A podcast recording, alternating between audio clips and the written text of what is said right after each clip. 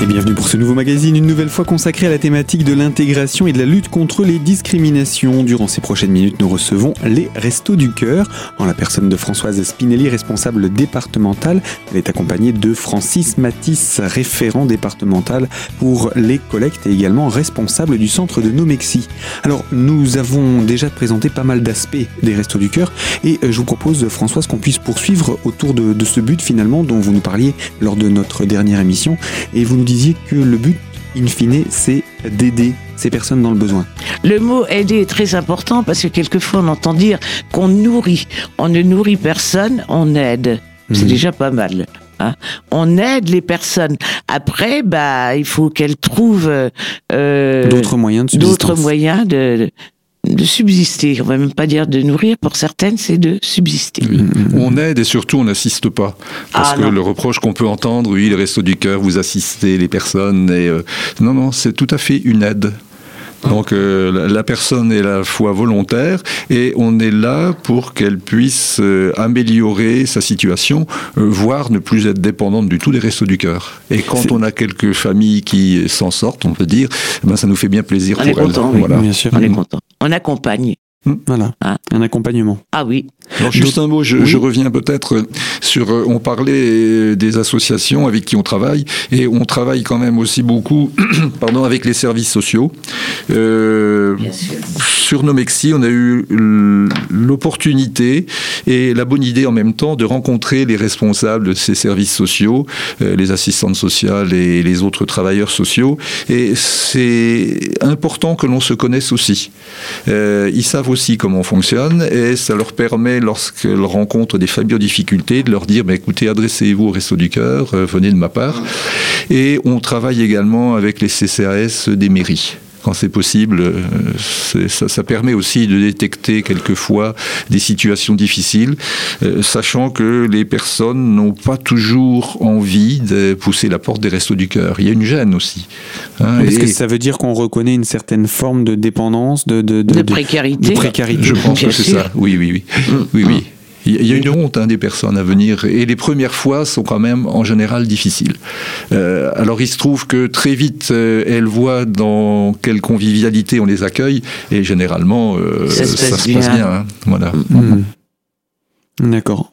D'autres exemples d'actions encore à, à Ah, nous bien présenter sûr, on a Alors, encore on- d'autres. On, on ne les détaille pas, hein, on donne juste quelques exemples comme ça. C'est pour rappeler ce que fait euh, le- le- les Restos du Cœur pour euh, les, les- les- les personnes accueillies.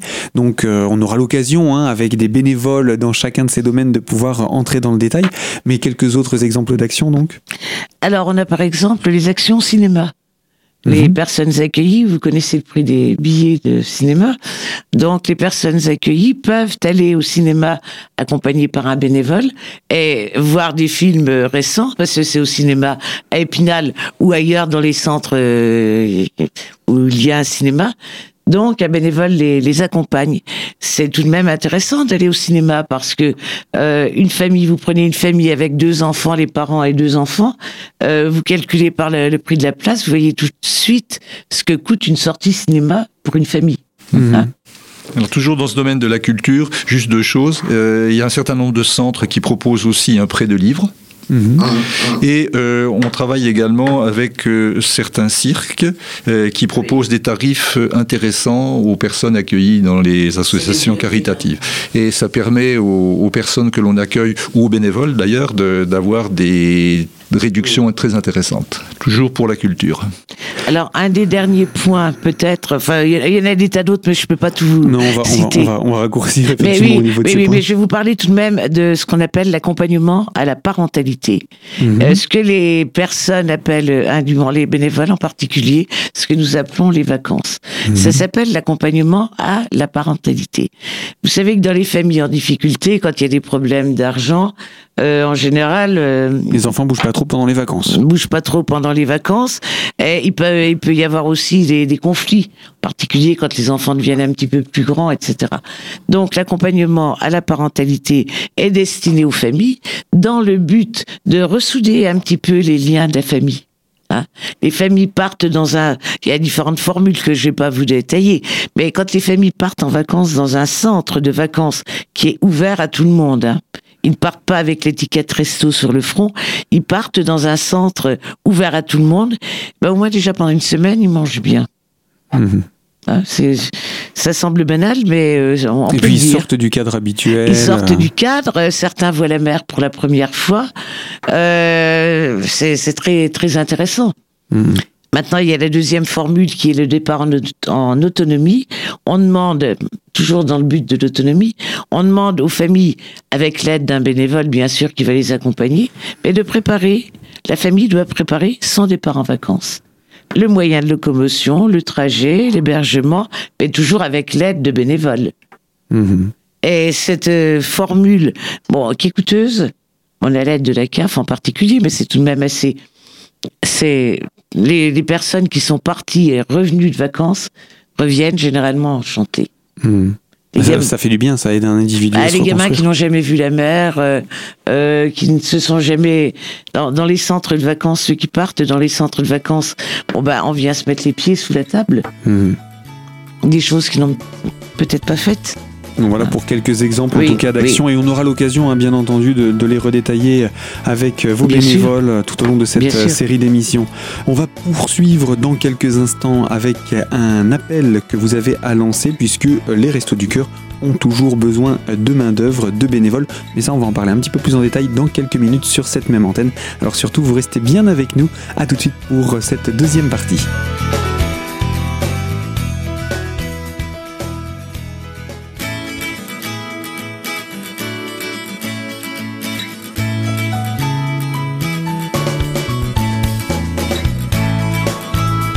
Deuxième partie de notre magazine consacrée à la thématique de l'intégration et de la lutte contre les discriminations. Aujourd'hui, autour des Restos du Cœur en compagnie de Françoise Spinelli, responsable départementale, et de Francis Matisse, référent départemental pour les collectes et responsable du centre de Nomexi.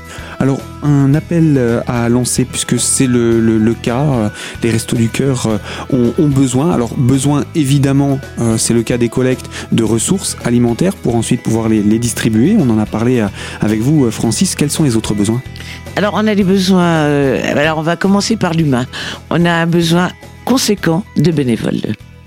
On a besoin de beaucoup de bénévoles parce que tout le monde sera occupé, je rassure, tout le monde sera occupé. Il y a du travail, entre guillemets, puisqu'on est bénévole, pour tout le monde. Donc, on recrute impérativement euh, et de manière urgente des bénévoles. Plus on aura de bénévoles, plus on pourra faire de choses. Donc c'est pas la peine de dire on n'a pas besoin de bénévoles dans un centre on est assez. Non, on n'est jamais assez. Plus on est, plus on pourra avancer. Et également, plus on pourra accueillir de, de personnes. Évidemment. Donc ça c'est la première chose. Euh, on parlera de manière plus spécifique du recrutement de bénévoles. Simplement, je donnerai tout à l'heure l'adresse où on peut joindre le référent parce qu'on a un référent bénévole. Mais si vous êtes intéressé par du bénévolat qui est très gratifiant, je pense que Francis ne dira pas le contraire. qui- Non, non. c'est ça apporte, ça apporte- on apporte quand on est bénévole, on apporte, mais aussi on reçoit. Mhm. Faut pas l'oublier ça. Ah, c'est très convivial, c'est gratifiant, on se sent voilà utile. Donc, euh, mais je vais même donner le numéro tout, euh, tout de suite de l'association départementale des Vosges pendant que j'y suis. Alors l'adresse c'est 1 rue Côte-Cabiche. La Côte-Cabiche, c'est la rue qui se trouve de l'autre côté. On suit la voie ferrée depuis la gare. Hein, c'est de l'autre côté. En face, il y a la maison des, des associations, etc. Alors, 1 rue Côte-Cabiche. Le téléphone, c'est le 03 29 64 22 85. Vous aurez un interlocuteur ou pas, mais il y a un répondeur, bien évidemment, et on peut manifester sa volonté d'être bénévole comme ça. On peut aussi la manifester en allant tout simplement sur Internet, www.restoducoeur.org, et on a des fenêtres qui, qui s'ouvrent où on peut se manifester. Alors ça, c'est pour l'appel à bénévoles. hein, bien entendu, Oui. Euh, du bénévolat, ça peut être très ponctuel, ça peut être beaucoup plus régulier. Ça peut, oui, ça peut être les deux euh, régulièrement. Quoi qu'il en soit, il y a un engagement. Euh, si on dit je viens deux heures par semaine, on ne vient que deux heures, mais on vient. Mais il y a Et- cette possibilité de choisir Ah, il y vraiment a la, la possibilité disponibilité qu'on a. Bien sûr, oui, c'est pas le. euh, on n'est pas très exigeant. On n'est pas exigeant à ce point tout de même. Et le fait d'être nombreux dans une équipe de bénévoles euh, nous permet également à chacun de pouvoir dire mais euh, je pars une ou deux semaines un peu quand j'en ai envie. Euh, ça ne désorganise pas le centre. on sait qu'il y a d'autres personnes qui sont là et qui feront la tâche comme nous. Et c'est pour ça que c'est essentiel d'être nombreux. Alors ça c'est pour euh, l'appel aux bénévoles. D'autres appels sont à lancer Alors l'appel aux bénévoles, on peut aussi s'adresser tout simplement au centre resto qui est près de chez soi. Alors l'appel, l'autre appel qui est lancé, bah, tout simplement, on a besoin de fonds. Donc là, on parle de financement. Ah oui, oui, je suis très claire. Euh, oui, on a besoin de financement, on a besoin de fonds, parce que à la fois pour, pour toutes les missions sociales, c'est-à-dire la nourriture, mais tout ce qui va avec, à toutes les actions que je viens de vous citer. Alors, il faut le préciser tout de suite. Les fonds, il n'y a pas de salariés dans les Vosges au sein des Restos du Cœur. Pas dans les Vosges. Vous n'êtes que des bénévoles. Nous ne sommes que bénévoles. Les, les salariés ben, se trouvent souvent au, il y en a au siège national. En région parisienne Bien sûr.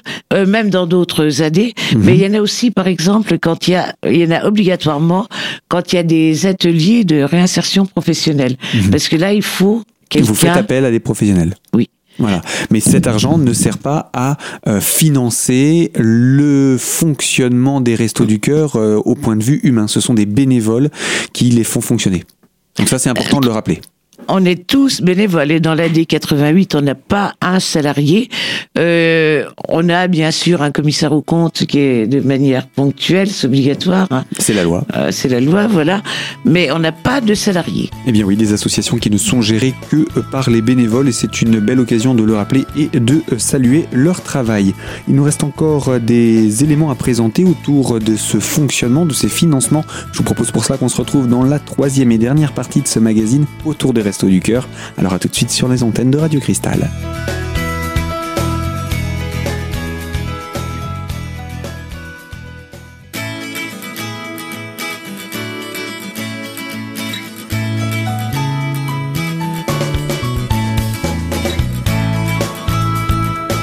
Partie de notre magazine consacrée à la thématique de l'intégration et de la lutte contre les discriminations et toujours en compagnie des Restos du Cœur des Vosges, en compagnie de Françoise donc Spinelli qui est responsable départementale et de Francis Matisse, référent départemental pour les collectes et responsable du centre de Nomexi.